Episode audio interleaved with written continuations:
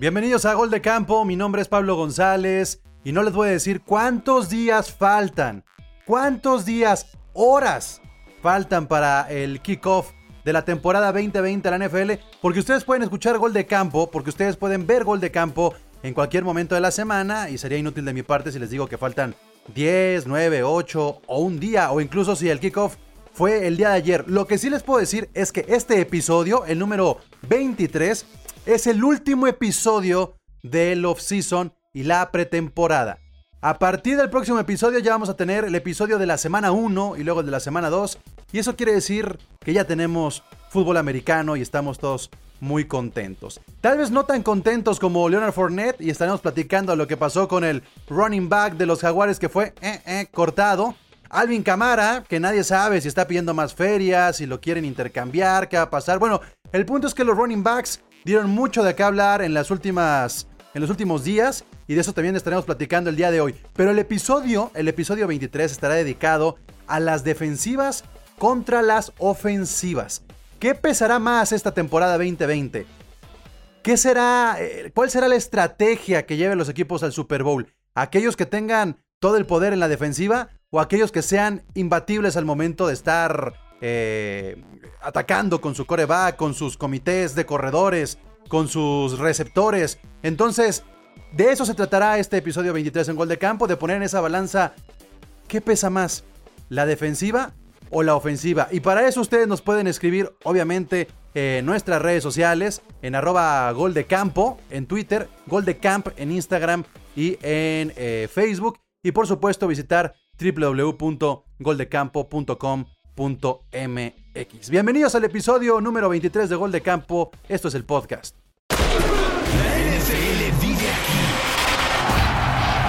La comunidad más grande de fanáticos con representantes de todos los equipos. Somos Gol de Campo. Pero antes de entrar al tema del episodio, antes de decir qué es mejor la ofensiva o la defensiva, y antes de dar estas noticias recientes, tengo que presentar al roster que me acompaña eh, para esta edición. Y bueno, estará muy completo porque ustedes notarán que sí, efectivamente, tiene que ver ese poder de, eh, de sus equipos el hecho de que estén el día de hoy convocados a gol de campo. Entonces, antes, hay que decir como esto, ahí están, las redes sociales. Las redes sociales de gol de campo para que las tengan ahí presentes. Y bueno, eh, le doy la bienvenida, creo que hace un rato que no aparecía eh, por acá, al representante de los Steelers, Paco Herrán, ¿cómo estás? ¿Qué onda? Muy bien, gracias. Buenas a todos. Buenas las tengan. Ya te, extrañábamos, como que los Steelers no nos daban motivo para, para que estuvieras presente en el podcast. Yo también los extrañaba a ustedes, pero tengo muy buenas noticias del equipo y no, súper bueno un análisis defensiva contra ofensiva. ¿Por, qué crees que están aquí los Steelers el día de hoy? ¿Por la defensiva o por la ofensiva? Yo creo que por la defensiva, pero pues la sorpresa que les traigo es que yo creo que pueden ser una ofensiva muy sorpresiva. El representante de los Cowboys de Dallas está Chicho. ¿Cómo está Chicho? Muy bien, ¿y ustedes cómo están? Bien, bien, bien, bien. ¿Estás muy serio? ¿Qué, te pasa? O sea, yo creo que vas a estar más motivado por, por hablar de tus vaqueros. No era el efecto COVID, pero todo bien, todo bien. Estoy con esperanzas eh, para esta temporada. Está por acá también el representante de los 49ers, Pedri King. ¿Cómo estás, Pedri King? ¿Cómo están, muchachos? Muy contento. Pues ya, ya casi va a empezar la temporada. Ya me aventé mi análisis de, la NFL y pueden checar la página de Gol de Campo. Ahí, ahí está arriba para que chequen mi, breve análisis, pero creo que es muy conciso para que lo chequen. Y hay que darle porque ya empezar la temporada y se vienen buenas cosas. Sí, eso es bueno resaltar. Ahí están todos los análisis de todos los equipos. Pedriquín ya publicó a los 49ers. Este, Chicho ya publicó a los Cowboys. Eh, por ahí podrán también leer a, a, Paco con los Steelers. Y también el representante de los Chiefs de Kansas City, todavía campeón, está Enrique González. ¿Cómo estás, Enrique? Buen día, colegas de Gol de Campo. Muy bien, contento porque el kickoff está a la vuelta de la esquina y arrancan. No se coló el representante de Tampa Bay. Dicen que su ofensiva, dicen que su defensiva puede andar bien esta temporada. ¿Cómo estás, Alder? Muy bien, ¿cómo están todos? Genial, genial. Y por acá también, desde Baltimore, desde, desde, desde los Ravens, está el buen Charlie. ¿Cómo está, Charlie? Ya les digo. Muy bien, muy bien. Saludos a todos. Ya bien emocionado, emocionado, la verdad. Y te emociones tanto que jugamos dos veces, así que prepárate. Pues ahí está. el- No, ahí está la papa con el viejo ese. Ahí está el, el roster el día de hoy de- del episodio número 23.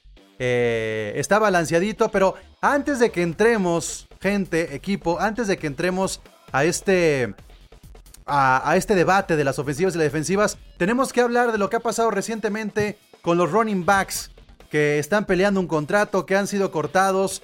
Entonces, ¿qué les parece si comenzamos con el tema de Fournette y los Jaguars? ¿Por qué decidieron los Jaguars cortar a Leonard Fournette?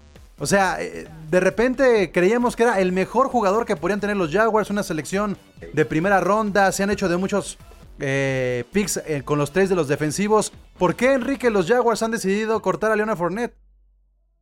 Francamente, no lo sé, no me lo explico. Los Jaguars están tomando decisiones que yo no las entiendo como aficionado, están en caída libre. Uno pudiera pensar que están tanqueando, pues, pero si esta temporada sí ya tienes a Fournette, no sé, por- quiero pensar que tal vez es un problema de indisciplina, algo que se sabrá, pero no me lo explico, no me lo explico. Si es algo que ya tienes, pues, y tú dijeras es un trade o algo a favor, pero simplemente soltarlo, cortarlo, no, a- algo, algo va a salir a la luz pronto en estos días. Porque es- era su jugador franquicia, ¿no? ¿Quién más está en, en- en Jaguars? Y que lo suelten, está raro, ¿eh?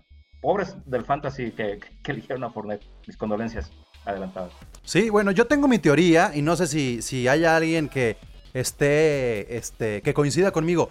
Los, los Jaguars van a tener un montón y han tenido un montón de, de picks de primera ronda. Es- a Fournette lo buscaron intercambiar, eh, Paco, para, para encontrar también una buena selección. Nadie quiso a Leonard Fournette, porque también hay que decirlo, el contrato de Fournette iba a dar un salto enorme para la próxima temporada. Y aparentemente los Jaguars quieren más picks de primera ronda para la próxima temporada también. Sí, a mí me huele que sí quieren eh, esto que se le ha llamado tanquear la temporada, ¿no? De alguna manera, a propósito, soltar a sus mejores jugadores, ganar muchísimos picks para el draft y al mismo tiempo liberar espacio en el, en el cap salarial. Pero también se me hace que hay una tendencia justamente como a limitar las ganancias de algunos buenos corredores que a lo mejor por cuestiones de contrato les tendrían que dar más, pero por su calidad, su desempeño y otros factores, pues tampoco se lo van a dar. Entonces, de esta manera los congelan, los dejan libres y a ver quién los quiere. Sí, o sea, y, y ahí está, ¿no? Que ya pasaron los waivers y nadie lo agarró con el contrato que tiene ahorita, que sigue siendo, aunque ya es parte de sus últimos años, sigue siendo contrato de novato. Y el hecho que nadie lo haya agarrado con ese contrato, pues te da a entender cuál es el real valor, ¿no? Que tienen ahorita los corredores en la NFL. Pues Pues es, al es- final de cuentas es una estrategia, ¿no? Digo, como digo, acabo de aprender ese, ese término de, de Paco, el de tanquear. Pero pues sí, igual lo que están buscando es mejor para la siguiente tener un montón de picks. sí, eh, de- en las- definitivamente en tiene que ir por ahí, digo, y, y ahorita vamos a hablar precisamente de nuevos contratos, eh, por ejemplo, Chicho, el de, el de Mixon, de, de este, Cincinnati Bengals, pues un buen contrato, merecido o no merecido. No sé si merecido, de, no sé si lo valga tampoco, pero, pero pues sí, de que hizo presión, claro que hizo presión. Ahora, casualidad que ya le dieron su contrato y ahora sí se fueron las migrañas, ya va a poder entrenar. Yo creo que fue más presión que iba por ahí, de que los esperemos que lo valga porque yo lo tengo en un fantasy. Ya se hizo costumbre, ya se hizo costumbre también que, que antes de, la, de que arranque la temporada, sobre todo los running backs se pongan sus moñitos, Paco. Tú ya lo viviste con los, con los Steelers y, y parece que no aprendieron. Sí, parece que no aprendieron. Eh, a Le'Veon Bell le dieron lo mismo que le estaba ofreciendo los Steelers. Se quedó aparte en un equipo sin ninguna posibilidad, que son los Jets. Melvin Gordon le fue más o menos. Eh, ya no creo que haya nadie que se vaya a animar otra vez a, a hacer como su, su divés. Pero lo que sí, hay una diferencia muy grande entre lo que pasó en los 90 con el equipo de Dallas cuando llega el nuevo dueño y sueltan a Herschel Walker, su mejor corredor, todo el mundo diciendo, pero ¿cómo? En un proceso de reestructuración. Es muy diferente a no querer pagarle a un jugador y porque pues yo prefiero mis picks, no quiero gastar mucho dinero, Se me hace que son situaciones muy diferentes y en este caso, insisto, están más bien limitando el valor del mercado de los corredores. Ahora tenemos que irnos entonces a lo que ha pasado con, con Alvin Camara, que también llama la atención. Porque Alvin Camara es uno de los mejores running backs que tiene la liga. O sea, definitivamente cualquiera quisiera tenerlo en su equipo. Sin embargo, estamos en esta duda de, ¿está presionando por su contrato? ¿Los Saints realmente lo quieren intercambiar? ¿O solamente es ahí una especie de bluff para que Camara eh, no se vaya tan alto? Y para eso hay que revisar cuánto está cobrando Alvin Camara. Para que se den una idea, porque sigue también en su contrato de, de novato, es el corredor que menos recibe en los Saints. Montgomery, Washington y este Latavius Murray reciben más lana que Alvin Camara. Lo que promedia en este momento Alvin Camara por su contrato son 3.857.000 dólares más o menos.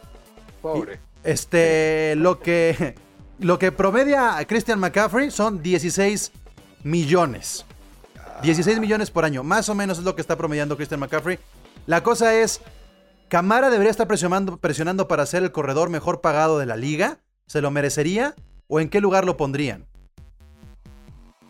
Pues es No, que no, viendo, no, no. viendo los contratos que estás diciendo, pues eso es lo que les mueve la, pues ahí la, el estomaguito, ¿no? A todos los demás running backs de que, oye, si este está ganando tanto dinero, ¿por qué a mí nada más me das tan poco? O sea, ese es el gran problema, que, que se fueron por las nubes muchos, muchos running backs y ahora estos quieren tener la misma, pues el mismo, pues no sé, el mismo trato, el mismo pago. Entonces ahí es cuando, en realidad ese es el problema, de que se lo merezcan, quién sabe, no sé, Chicho, ¿qué opine? No, creo que fue el, el parteaguas fue lo que hizo Le'Veon Bell, la forma de la presión y para una temporada.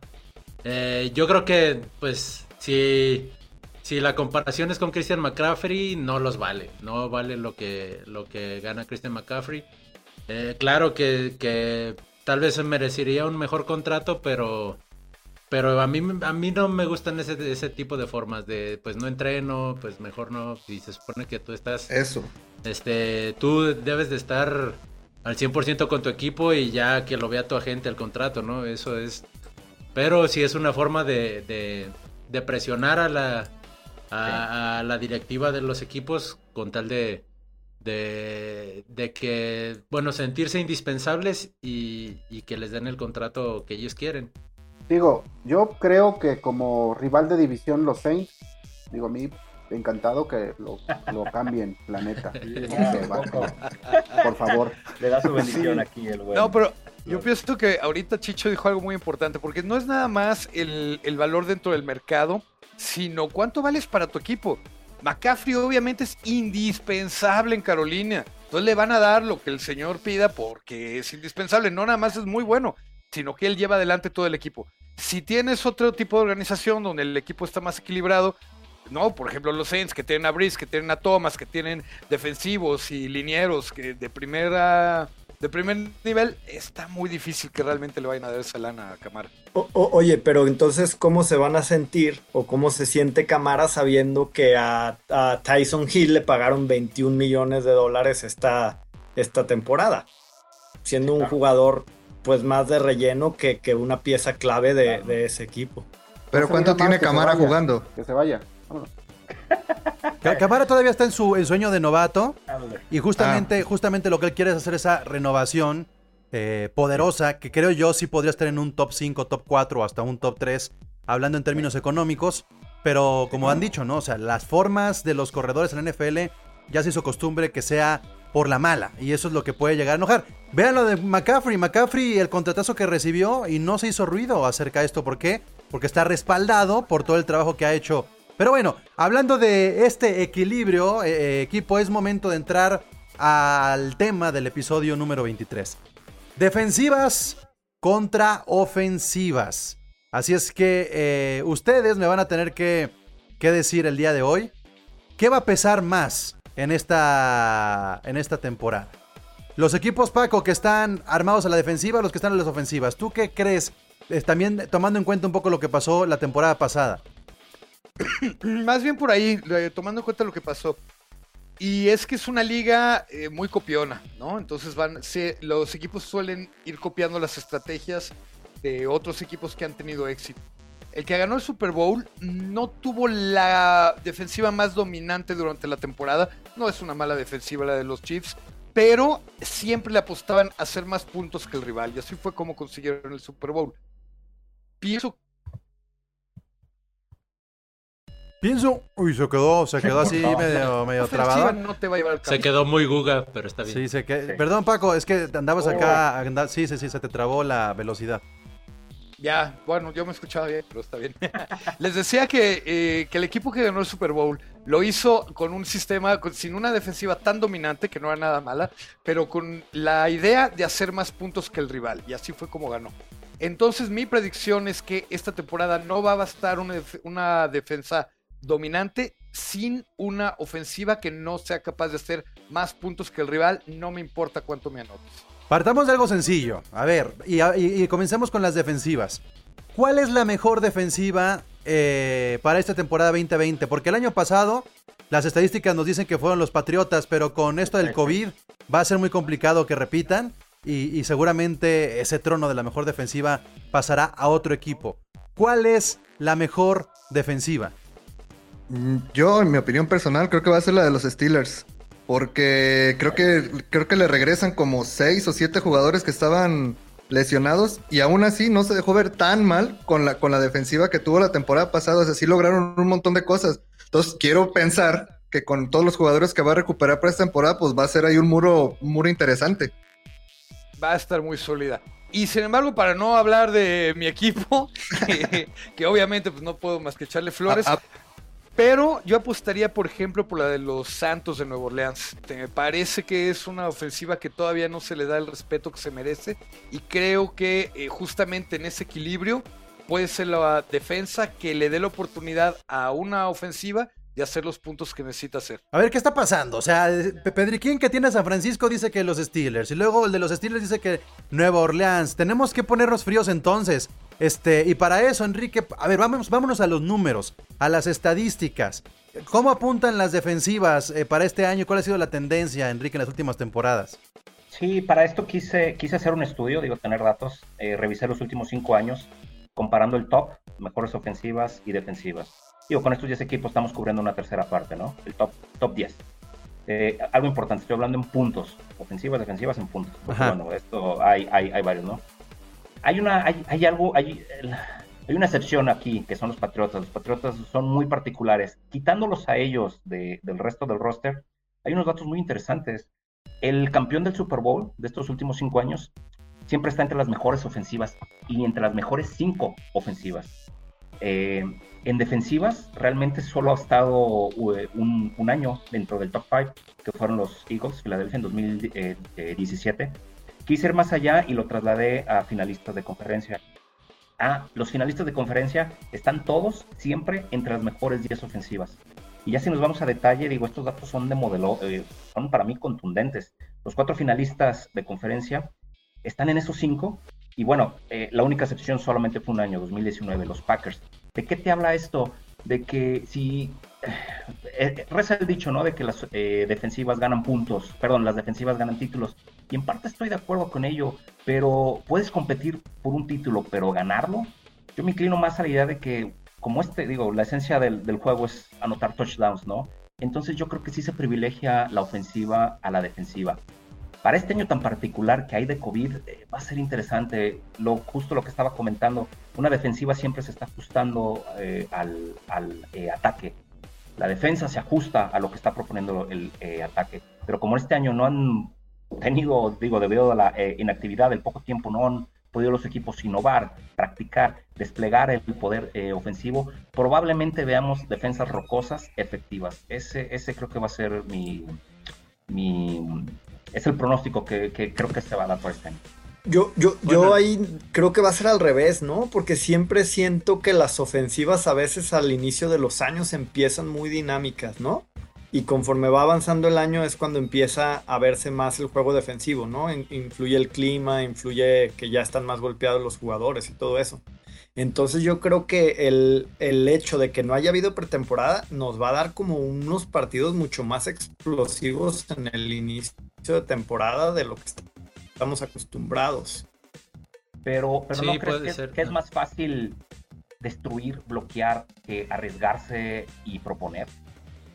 Probablemente, pero, pero yo también me estoy yendo, como tú dices los datos, yo también me estoy yendo al histórico. O sea, siempre al principio las ofensivas se ven más dinámicas. Hay, que- generalmente en todos los Sí, claro, años. de, pero de esos datos que va viste, hay, avanzando- hay una cosa muy importante. ¿Cuál es la diferencia en puntos entre los que permiten y los que se hacen? eh? Porque si están muy, muy cercanos, más como de balance. que- sí, Digo, a final eh, de cuentas tiene que haber un equilibrio. Sí, siempre, siempre, Sí, siempre. y es este, es ejemplo. la- Ejemplo, vamos al Super Bowl 50, que fue, si no me equivoco, es Broncos contra Seattle. Que fue una paliza monumental, pero, pero venía como la mejor, de las mejores ofensivas los Broncos de Denver con Peyton Manning y la defensa de, de Seattle a la par con su ofensiva. Yo creo en- que ahí fue el equilibrio. Denver no, ¿eh? En puntos Diferente. anotados Denver no estuvo entre los mejores 10. Aquí Ah, tengo pues, yo el dato, Como- aquí tengo yo el dato. Sí. Pero, pero ataque no. Tengo el dato de puntos, de puntos anotados, nada más rápidamente. Denver, Denver no estuvo, ¿eh? De hecho, Eh. los Panthers fue la mejor ofensiva en puntos ese año. Ah, no, sí, pero ya ese, en ese, en ese Super Bowl de Denver contra Panthers, claro que los Panthers fue la mejor ofensiva y ahí la defensiva marcó la diferencia.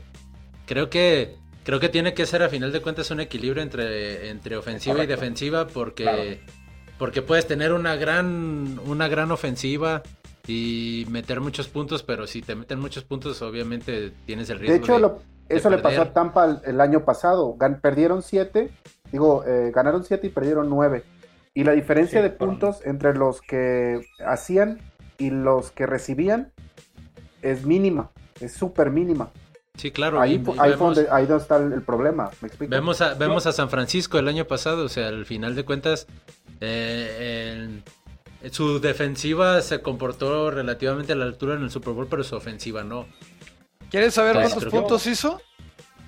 ¿Cuántos solo- puntos hizo la temporada pasada San Francisco? Fue El equipo más anotador en puntos fueron los Ravens, con Sí. 531 puntos a favor. Sí. Le seguían justamente San Francisco con 479 puntos a favor. Pero aquí hay una estadística súper interesante porque en tercer lugar vendrían empatados los Santos de Nueva Orleans con los Bucaneros de Tampa Bay. ¿Y qué hizo Tampa Bay? Nada.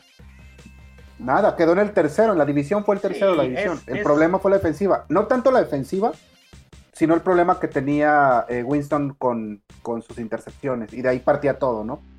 Pero, eh, Y- eh, de hecho, hasta sí. Raúl Alegre lo dijo en El Padrino. Saludos a Raúl si nos está viendo.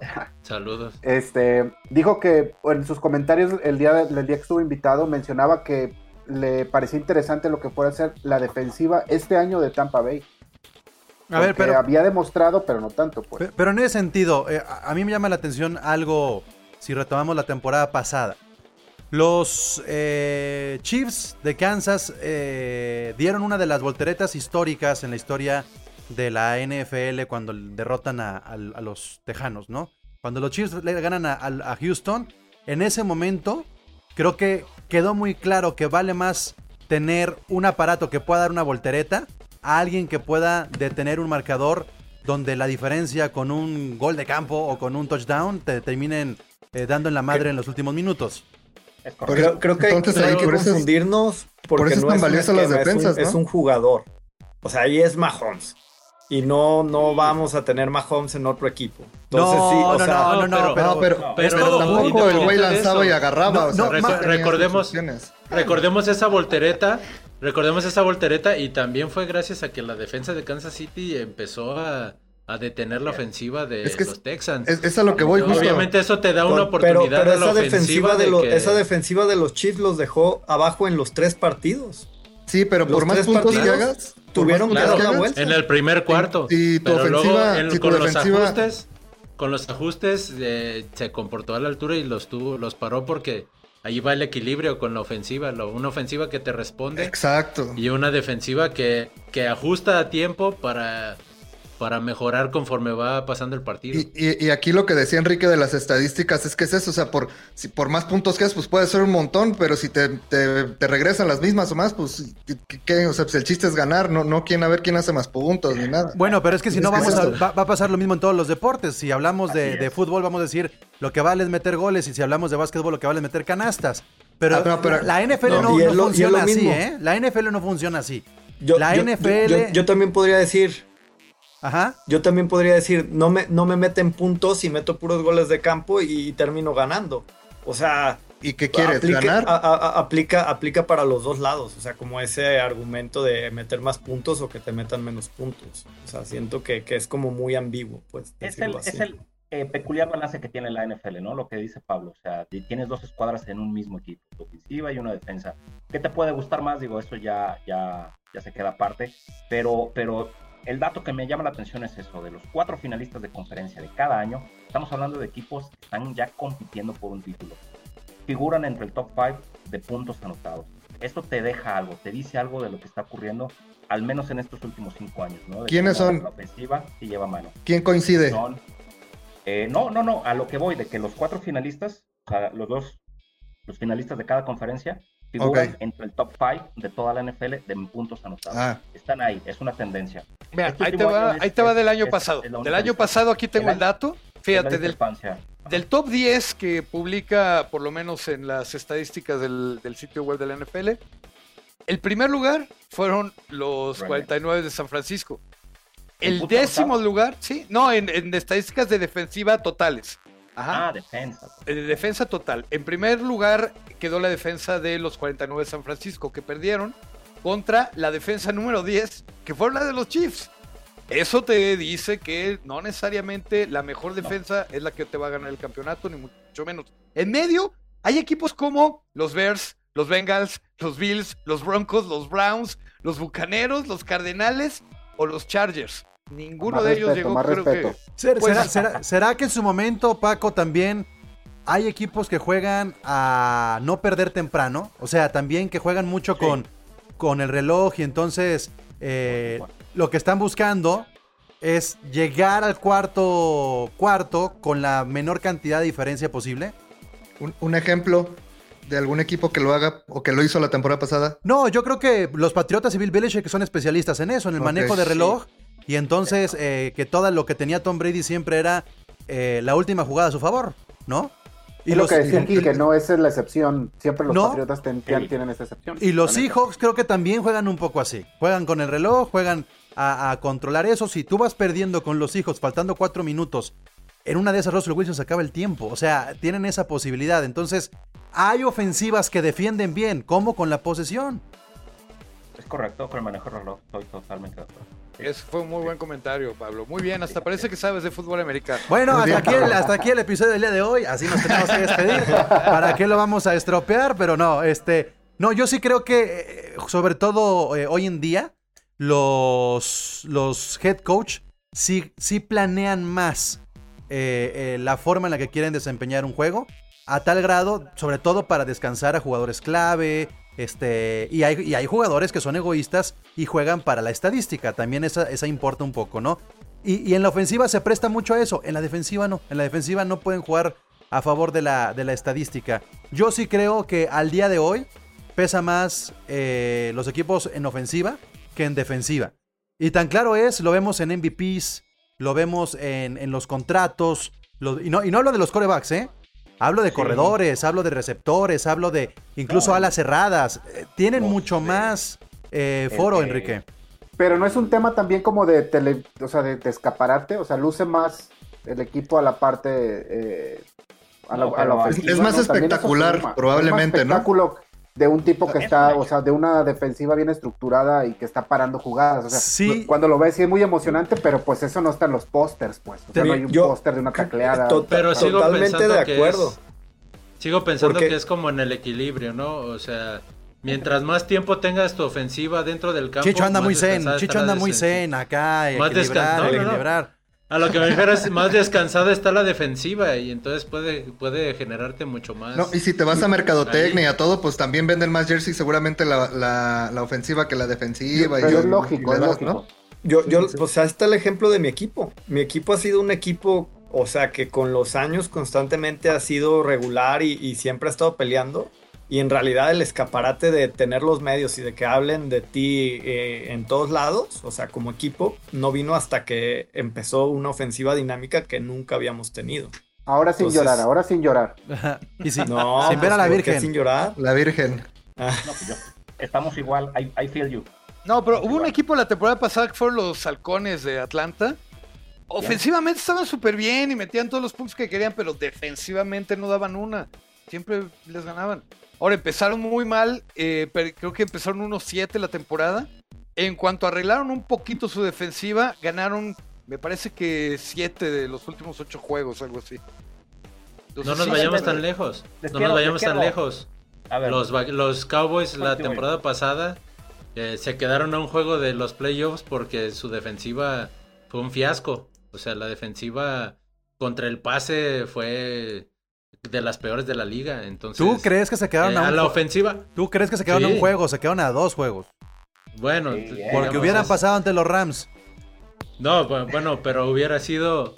Hubieran, hubieran avanzado si hubieran ganado Es que ese miren, fíjense, Chicho es tan de equilibrio que él estaría muy contento con un récord de 8-8. ¿Saben? O sea, No, no, pero es que así son, así son con los todo, Cowboys.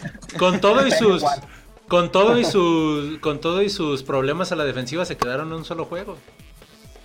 Eso Sí, es lo que me sí, sí, refiero. pero o sea, es- es- es más sí, por la a- división a la- Que por estrategia. Sí, puede ser, pero a la ofensiva fueron de, de, de las más productivas. Están no, claro. El señor Garrett por eso agarró chamba luego, luego. Lamentable. Le- le- les lamentable quiero hacer una ¿eh? pregunta, ahorita que hablamos todo de eso y viendo lo del, del balance de Chicho. Entonces, ¿qué prefieren ustedes? ¿Tener un, por ejemplo, una ofensiva top, pero que tu defensa esté como en los últimos lugares? ¿O, o viceversa? ¿O tener dos equipos que tal vez no son top 5, pero tienes defensa top 10 y ofensiva top 10? No, O pues sea, con, la, va. con la estadística que dio, que dio Paco Herrán, pues yo quiero eh, como los Chiefs. O sea, de que mi defensiva sea la, la número No, pero uno. los Chiefs Eh, tienen una ofensiva medio de una defensiva top 10, más o menos, ¿no? Por eso, O sea, pero no- no están la tan 10 lejos. y la mía era la 1. Y de todas formas así ganaron los, los Chiefs. Entonces, eso prefiero, ganar. O sea, no, no me interesa el... No, bueno, pero por eso que es, no te es- interesa es la el cómo, ofensiva te 1 y la ganar. defensiva 10. Exacto. o sea, no, es la pregunta. Ok, entonces, entonces así como lo plantea eh, Charlie, vayamos con, con lo siguiente. No pongamos el defensiva contra ofensiva como versus y pongamos cuáles serán los equipos con el mejor equilibrio para que les alcance a llegar a los playoffs y a ser contendientes para el Super Bowl.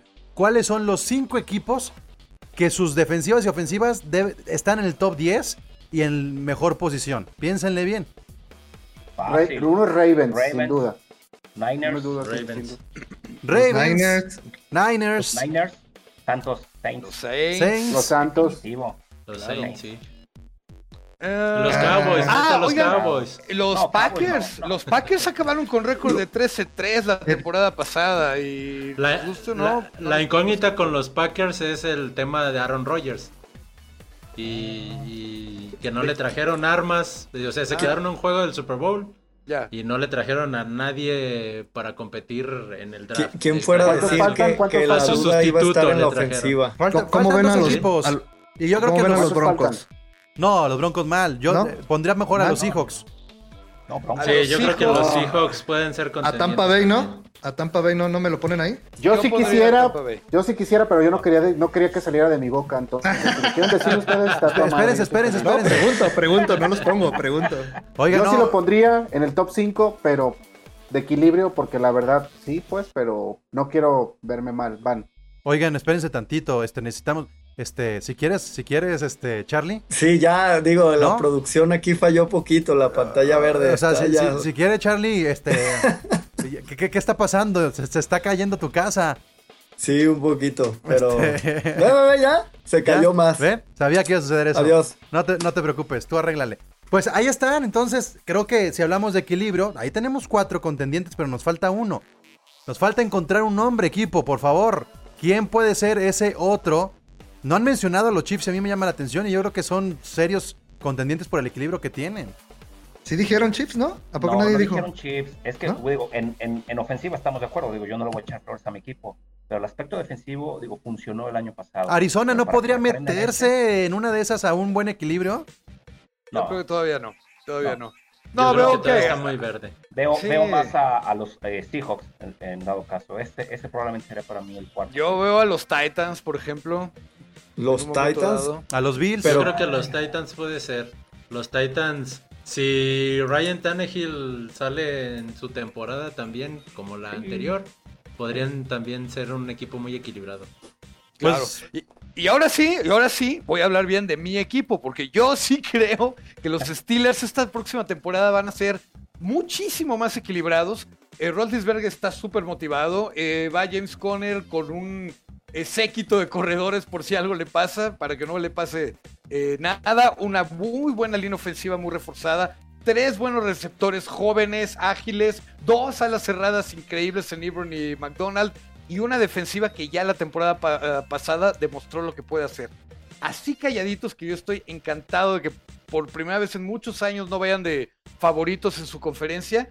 Yo creo definitivamente que Steelers va a estar peleando por el campeonato de la conferencia por lo menos. Bueno, pues cuánta emoción de Paco Herrán. Con eso terminamos el, el episodio del día de hoy. Difícil de debatir algo tan, tan, tan Sí, muy seguro. de sí, las sí, sí. entrañas, ¿no? Sí, que Yo se la creí. se la. No, ya denle el Super Bowl y ya denle todo. Está bien, ¿no? hasta Bueno. que hasta que Rotlisberger se lesione en la semana 3. Se- Este va a ser un buen, En la este va a ser un buen clip para media temporada, ¿no? Un capítulo de media temporada con el buen balance. 4-10 que van a llevar. Totalmente. Los Ravens, dices, ¿no? Oigan, pues, pedazos. Hasta, Steelers. hasta aquí llegamos el día de hoy. La próxima semana ya tendremos episodio de semana 1. Ya tendremos kickoff. Así es que prepárense, prepárense para el fantasy, prepárense para todo. Equipo, muchas gracias. Muchísimas gracias, Gracias. a todos. Saludos a Nos todos. vemos, saludos. Ahí están ya. Gracias a todo el equipo de Gol de Campo, al roster del día de hoy que se conectó y que estuvo presente. Es difícil, es difícil siempre ponerse de acuerdo eh, sobre, sobre las defensivas, sobre las ofensivas, qué pesa más, si los colores van a ganar, si, si uno quiere ser un poco más realista. Pero bueno, les recordamos las redes sociales de Gol de Campo. El Twitter es arroba Gol de Campo, el Instagram y el Facebook son Gol de Camp. Y por supuesto que se metan a www.goldecampo.com.mx. Y ya, hasta aquí llegó el off-season, hasta aquí llegó la pretemporada y hasta aquí llegó el episodio número 23. La NFL vive aquí. La comunidad más grande de fanáticos con representantes de todos los equipos. Somos Gol de Campo.